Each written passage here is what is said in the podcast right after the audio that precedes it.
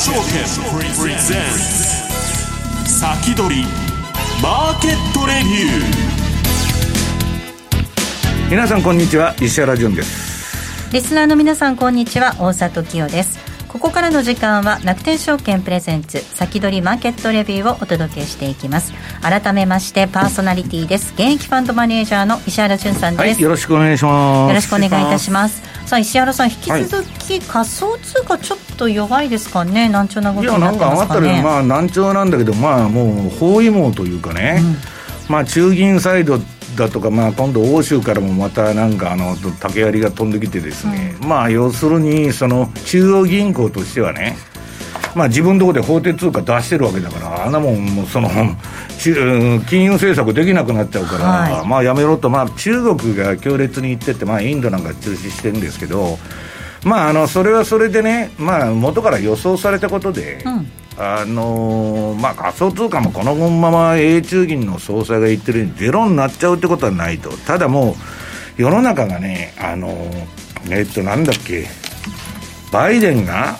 えー、6兆ドルの男と、はい、兆ドルのまあ、ミスター MMT ですね、まあ、ルーズベルトを気取って社会主義政策やってると、まあ、そういう中でね、まあ、何がもう上がるかとか下がるかとか、将来、分かんない世の中になっちゃう。で、まあ、仮想通貨を私も全部指定してるわけじゃなくて、やっぱりポートフォリオのね、まあ、片隅には置いといてもいいだろうと。今ね、その、アメリカもね、えー、アメリカ社会主義 共和国連邦みたいな体制になってきましたから、まあ、あの後で申し上げますけど、その、全体主義っていうのは必然的にね、インフレを招いちゃうんです。うん、その、もう歴史の真実で、そういう中でね、今ばらまいとると、まあ、アメリカもこれから6兆ドルだと、そんなことね、我々、その、喜んでていいのかと。えー、国が市場に介入すると、日銀がね、5月に、えー、ETF 買わなかったと、どうなってんだと。で、BB のね、国債の 値段がつかなかったと。もう市場が死んどるわけですよ。うんで、アメリカもね、インフレありませんと、当たり前じゃないですか、自分で国債買ってね、金利下げとるんですよ。まさにね、茶番のようなあれで、で、それがまあ、為替市場にもね、今までその、自作自演相場で、金利が動かないんで、まあ、為替が止まってたんですけど、あれ、まあ、これからはね、そうはいかないんじゃないかと。で、今日はね、えー、っと、後半で、まあ多分延長戦になっちゃうと思うんですけど、これからのあの通貨ペアね、注目の、まあ半年間どういう、えー、通貨が有望なのかという話をしたいと思ってるんですけど。はい。えそして今週のゲストご紹介します楽天証券 FX ディーリングブリーダーの武田則隆さんですお願いいたします、はい、どうぞよろしくお願いいたしますさあ武田さん、えっと、ドル円は先週金曜日に110円をつけるところがありました、はい、そうですね。あのやはりお客様のお取引とかを見ましてもかなりやっぱり110円をつけた段階でやっぱり売り買い入られる方やっぱりここに来てやっぱりかなり増えてきているような状況です。で昨日なんか見てますと少し109円前半ぐらいまで少し落ち着いてきたような状況ですけども、うん、まあなかなかドル円底堅いですね。本当ですね。私先週金曜日の時点で週明けから買いトレンド出て走るのかなって思ったらやっぱり重いですね、はい、はい、いやまあだからドルと同じ方向になっちゃってでそうですで黒線がしっかりしてるもんで、はい、まあそれはなかなか下がらないんだけど。まあちょっとねえー、っと円は独自の動きをしてますね。そうですね。はい、えー、さてこの番組は YouTube ライブでも同時に配信をしています。動画のは、えー、動画の配信についてはラジオ日経の番組サイトからご覧いただけます。番組のホームページからは随時質問など受け付けています番組宛てメール送信フォームからお願いいたします。それでは番組を進めていきましょう。この番組は楽天証券の提供でお送りします。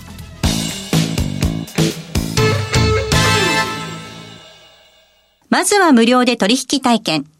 楽天 FX のデモ取引を利用してみよう。FX に興味はあるけれどいきなり実際のお金で取引するのはちょっととなかなか第一歩が踏み出せないという方は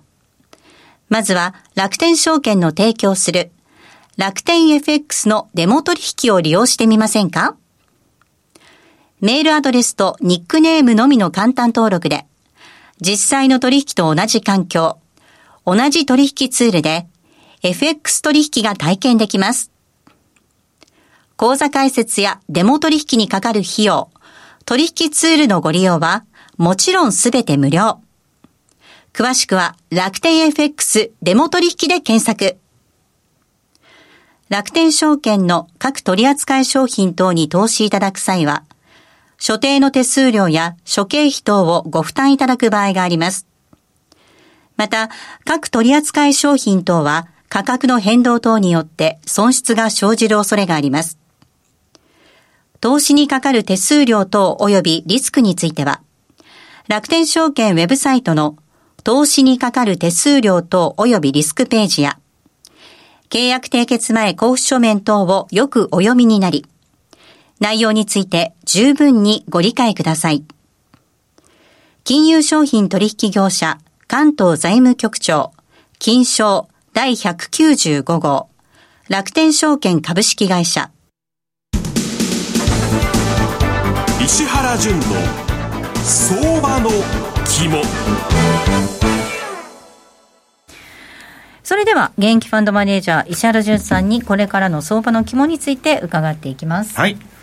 まあねあの冒頭にも言いましたけどもう我々はねもうこれ単なるバブルじゃないんですよ。今まで経験したこともないようなまあ、金のばらまき方で、国家の、まあ、市場とか人間への介入の仕方、もうだんだん、まあ、旧ソ連的な動きが、まあ、アメリカで出てきたと。でね、まあ、あのー、なんだっけ、資料の1ページに、まあ、これ楽天さんのね、投資のレレポートに先週書いたんですけどね、まあ、バーニー・サンダースが言ってるように、バフェットの右腕のアメリカはもう、チャーリー・マンガーがね、うん、ああ、そうあ、チャーリー・マンガーが言ってるように、うんその、バーニー・サンダースが勝ったんだと。はい、まあ、社会主義になったってことを遠回しに言っとるわけですよ。じゃあ、アメリカ社会主義の中でね、我々市場これからやっていかないといけないと。で、それ基本的にね、まあ、大きなコスト。まあ、大きな政府ですから、で、非効率ですから、まあ、で、人件費上げろとかね、まあ、いろんな問題が出てきて、まあ、それがいいとか悪いとか言ってんじゃないんですよ。企業収益が圧迫されていくと。で、そういう中でね、テーパリング、テーパリングって言っとるんだけど、私はなんできるわけねえと。えー、 behind the curve で後手後手に回ると言っとるわけです。アメリカは。そこがね、為替相場の大きなポイントになるわけです。で、じゃあ、テーパリングする国っていうのは、こういう社会主義じゃなくて、従来型の金融政策、うん、伝統的なインフレターゲットをやっとる国が、まずカナダが手を挙げてテーパリングやったと。で、次どこがやるんかいっていうのが、まあ、後で言いますけど、話題になっとるということなんですね。為替の焦点はもうそこしかないと。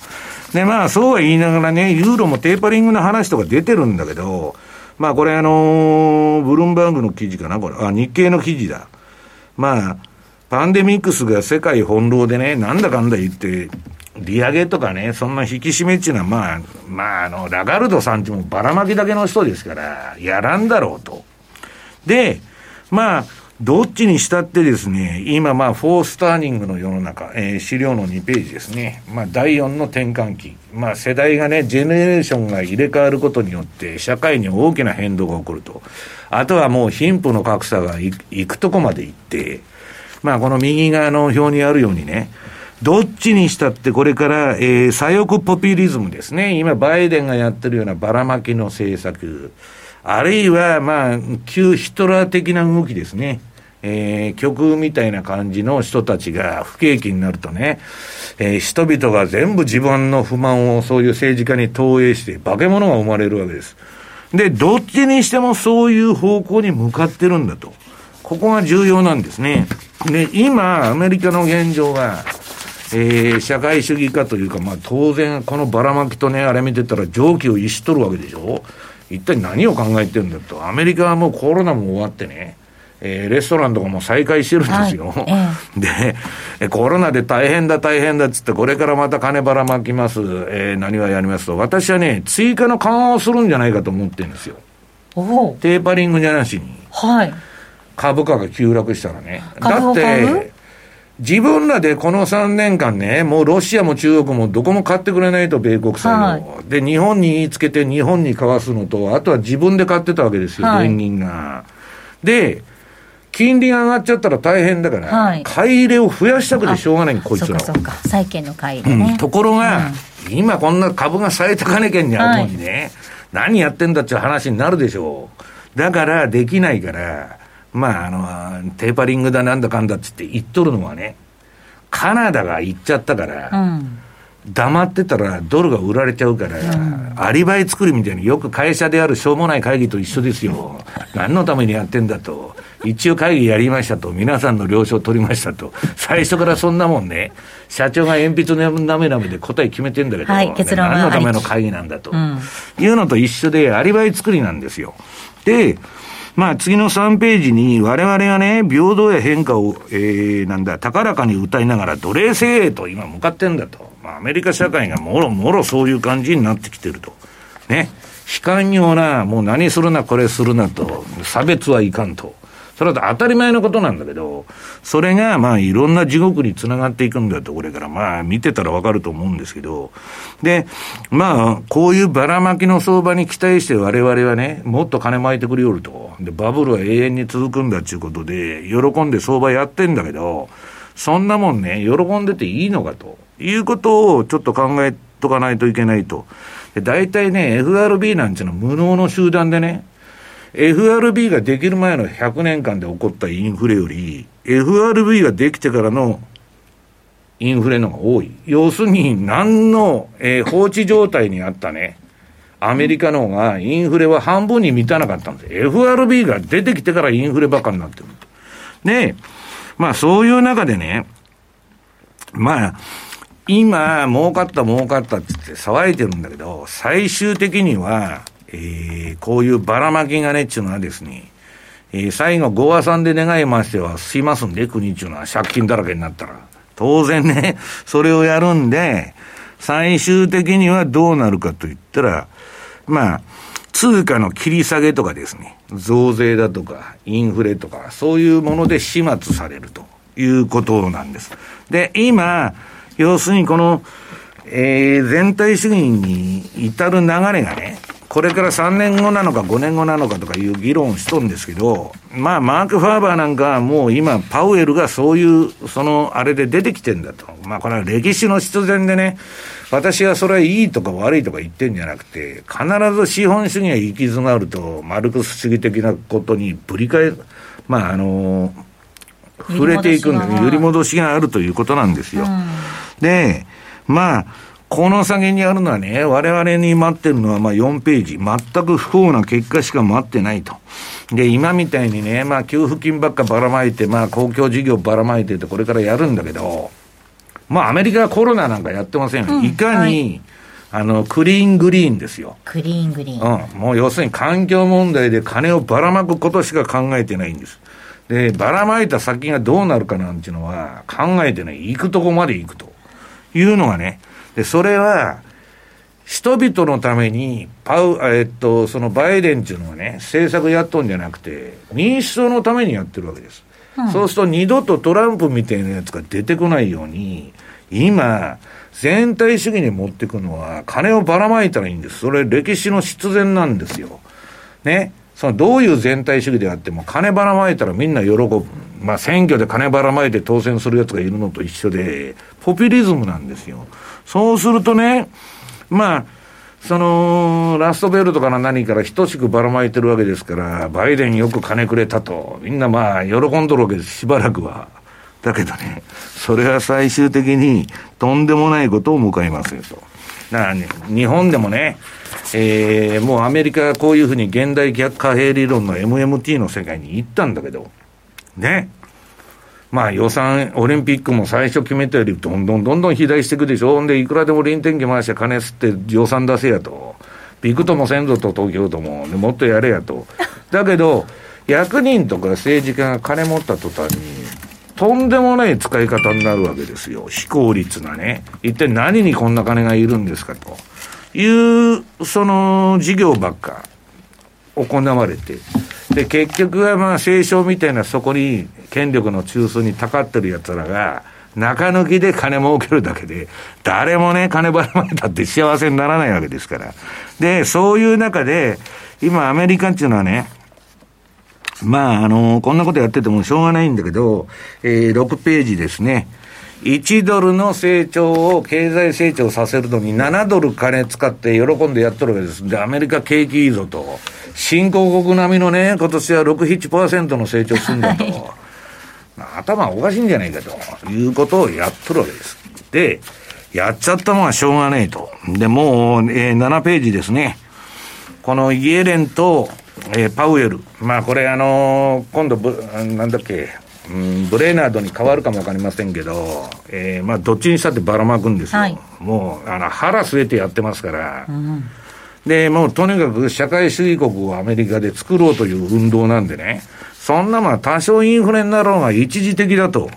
全部一時的って言うんですよ。年末まで続くけど一時的だと。はい、で、今度は来年まで続くけど一時的だと。言い張るわけですね。うん、言葉の遊びなんですよ。で、まあ、バイデンがね、えっと、その、ニューヨーク、あ、ちゃうわ、これ、あの、ウォール・ストリート・ジャーナルの社説にも出てる6兆ドル予算の男、その名はバイデンと。はい。えー、民主党はこの予算の大半を無理やり押し通そうとしてると。ね。むちゃくちゃですよ。で、最初のうちはみんな金もろて、その、喜んどんですけど、後で偉い目に遭うっていうのは誰も考えてない。で、ロビン・フッダーみたいなのが湧いて、また、そら、あの、掲示板騒動までやっとんですけど、はい、問題はね、えー、インフレは一時的だって言ってから、マーケットもね、FRB には逆らうなと8ページ。金利の上昇が止まったわけですよ。一応当局は言っとると一時的やと。で、木材とかそんなもん下がったと。昨日またちょっと商品みんな上げたんですけど、で、一時的だっちゅう話にしちゃってるわけですよ。で、えー、金利も動かなくなったと。で、日本見てたらね、えー、っと、9ページ。これ、また BB の、えー、っと、日本総合証券の取引でね、1日取引が成立してないと。出会いがないんですよ。売りも買いもないと。誰もやってないと。ね。こんなマーケット、私も最初はこの 日本国債の、あの、売買から、えっと、運用でデビューしたんですけど、こんなもんね、誰もやってるやつおらんわけですよ。どこ見てもゼロだと。で、この日本のその、なんだっけ、その、金利のチャート見たらね、えー、ゼロ付近をさまよってるわけですよ、マイナスから。ね、完全に市場が死んどるわけですから、日本は昔から社会主義ですから、アメリカは今なってんだけど、そうすると、全く市場が動かないと。うんいうことですよ市場の役割が果たせてないですね、はい、価格発展のメカニズムアメリカも、えー、っと日本もですよ、自分で、えー、債券買って値段つけとるわけですから、それは為替も動きまへんわなと。うん、小学生でもわかるじゃないですか。だからドル円がっていう話、ね、そう。で、この5年間、為替相場休んでやったと。うん、だけど、物には限度があるぞと。で、ただし、私が言ってるのはね、えー、10ページ。今後の動きがどうなるか分かんないと。今までこんなね、バカな政策やったやつ一人もいないわけですから、まあ古くはだから1930年代とかね、えー、ヒトラーが出てくる前のドイツとか、そういうとこまで遡らないと、こういう歴史ないから、はい、我々そんなもん経験してないから誰もね、分かんないわけですよ。うん、で、まあ、あのー、どういうんですか。まあ、米国はね、これからまあ負債がさらに増加することも間違いないんです。で、多くの資金が未来に向けた生産的投資、今までそれをやってきたわけ。うん、それから負債サービスとか社会福祉にね、大きな政府だから金が回っていくと。日本みたい。うん。で、日本と同じだっつって、書かれてるわけですよ、向こうの報道に。日本は昔から自民党やってますけど、社会主義でね、官僚主義で来たんで、はい、まあ、それがね、えー、昔ゴルバチョフが、ソ連の、いや、社会主義国でもね、うまくいってる国が一つだけあるんだと、それは日本だっつって言ってたんだけど。ゴルバチョフに言われちゃった。ゴルバチョフにお前が言うなと いう話でね。いや、ゴルバチョフもその日本社会主義だって言っとんですよ。私が言ってんじゃないですよ。はい、で、そういう中で、ロビン・フッダーっていうのはね、まあこれツイ、私がツイートしといた日経新聞の記事なんですけど、うんもう1ドルから何でも株買えるわけですよ。はい、で、消費者ローンから何から、あの、ロビンフッドに、えー、口座作って、カード持って、で、そこでまた金借りて、投資すると、もう2階建てか3階建てか分かんないような投資やった、えー、で、墓部を買うとかそんなんでね、1ドルから買える。はい、1ドル分どの銘柄も買えるんです。手数料無料で。それはやるでしょう。私がね、アメリカに住んでて若くして金なかったら一発行ったれやと。そうですね。うん、それはね、家族とかね、そんなんいなかった独身でね、まあ安い給料で働いてると。未来は何も開けないじゃないかと。俺もロビン・フッダーになろうと。それがまあ人間の信条なんですよ。はい、ただし、11ページ。そろあ、そろそろ。そろなんですけど、ここまでじゃあもう延長、うん、いやいや、あのー、ここまでいこう。11ページのね、はい、ドルの購買力を見ると、うん、こんなのもう虫食いでね、はい、今や、えー、マクドナルドのコーヒー一杯しか飲めないと、うん、いうことから、ロビン・フッダーたちはですね、もうドルっていうのは、えー、紙くずだと。で、12ページ。これからは、えー、要するに暗号資産、仮想通貨の時代が来るんだと。うん言ってやっとったんですけど、今それがこの前急落しちゃったと。で、それで、えー、浮上してきたのがゴールドね。で、それはまあ延長戦でやります。はい。続きは延長戦でまたお話を伺っていきます。ここまでは石原淳の相場の肝をお届けしました。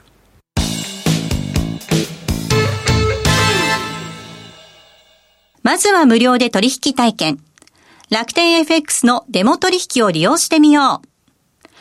FX に興味はあるけれど、いきなり実際のお金で取引するのはちょっと、と、なかなか第一歩が踏み出せないという方は、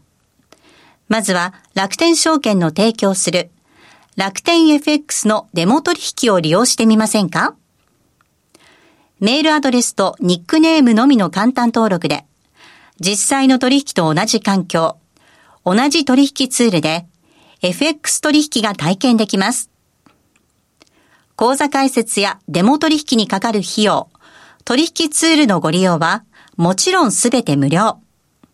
詳しくは楽天 FX デモ取引で検索。楽天証券の各取扱い商品等に投資いただく際は、所定の手数料や諸経費等をご負担いただく場合があります。また、各取扱い商品等は価格の変動等によって損失が生じる恐れがあります。投資にかかる手数料等及びリスクについては、楽天証券ウェブサイトの投資にかかる手数料等及びリスクページや、契約締結前交付書面等をよくお読みになり、内容について十分にご理解ください。金融商品取引業者関東財務局長金賞第195号楽天証券株式会社ウィークリーマーケットレビュー。ここからは楽天証券 FX ディーリングブリーダーの武田則隆さんです。よろしくお願いします。はい、改めましてよろしくお願いいたします。はい、お願いします。さあ、まずはドル円から見ていきたいと思いますが、はい、まあ先ほどもお話がありましたように110円タッチしましたが、はい、っていうところですね。そうですね。あの、今回の動き見てますと、もうすぐに反落してまた109円台の方に、えー、振り落とされたというふうな感じなんですが、ただやっぱりずっと前前回からもお伝えしているように、ドル円に限って言うと、まあ他のストレートとかで見るとね、ドルが少し、えー、と弱めの動きしてるんですが、が、ただ、ドル円に限って言うと、やっぱり円の方がさらに弱い。何に連動してるんですか？なんかアメリカの金利とも思えないとそうなんですね、そうですね。私なんかビットコインなのかなって思った 仮想通貨の市場、あの仮想通貨が売られると結構ドルが上がってて、はい、ああ、その逆相関はい、逆相関かななんて思ってたんですけど、それはそうかも分かんないね、ね。確かに。確かにそうですね、で、やっぱりそのここ110円近くなってきたところによると、うん、まあ、先もちょっと申し上げましたが、やっぱりその皆さん、まあ、ここは売り時やというふうに形でやっぱり捉えて、ね、ショートで入ってこられる私、買い時だと思っちゃったんですけど。私はやっぱりね、基本的にはもう少し、まあ、ドル円高くなっていくのかななんていうふうに見ているんですが、はい、というのもやっぱり、昨日一昨日あと今日の朝方の動きなんかを見てても、うん、やっぱりどこからか買い支えが入ってると言いますか、はい、下値がそしっかりまあ、国家管理ですからね。ね国家社会主義ですから。まあ、あの管理されてるかどうかはともかくとして、やっぱりね、しかしそこが硬い動きをしてるなというふうなところで、崩れなくてもなかなか崩れないような動きをしてるなという。日本はね、管理しないと、円高になると、どこもすごいリストラやるんですよ、製造業、昔から、はい、一気に不景気になっちゃうんで、はい、まあ、菅さんがね、100円は絶対割らすなとやってますんで。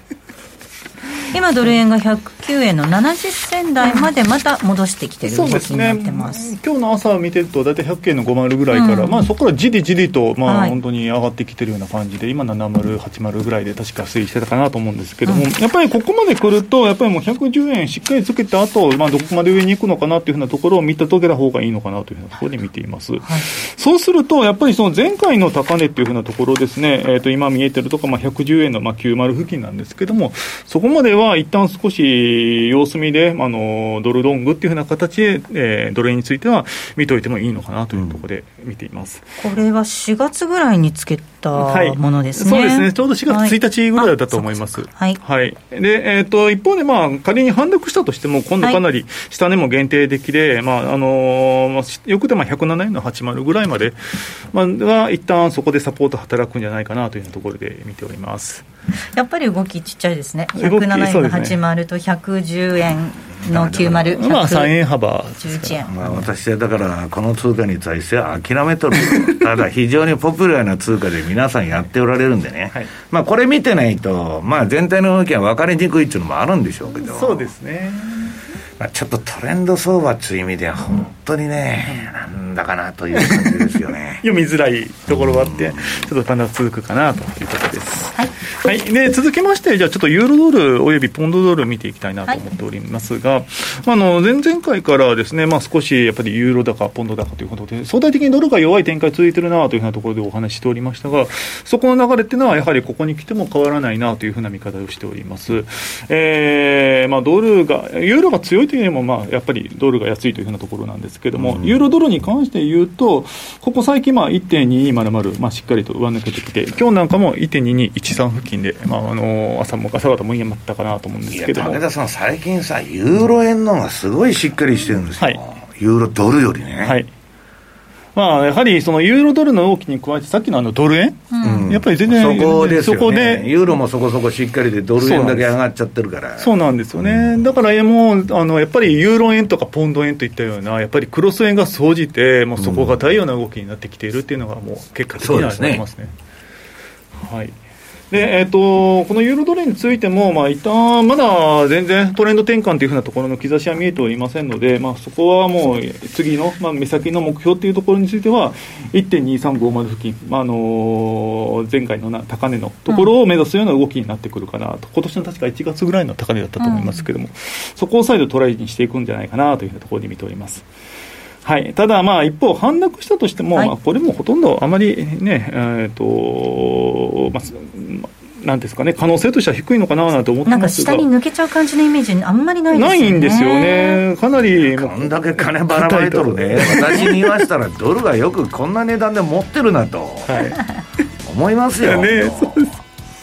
はい、あの下値目処はまあ1.20っていうようなところでまあ見といてもいいかなと思いますが、その可能性はかなり低いんじゃないかなと、個人的には思っております、はい、では、ポンドドルはこの後の延長戦で見ていきたいと思います、はい、引き続きお話を伺っていきますので、ぜひこの後の延長戦もご覧ください。あっという間にお別れのお時間近づいてきました。リスナーの皆さんまた来週。この後は YouTube ライブでの延長配信となります。この番組は楽天証券の提供でお送りしました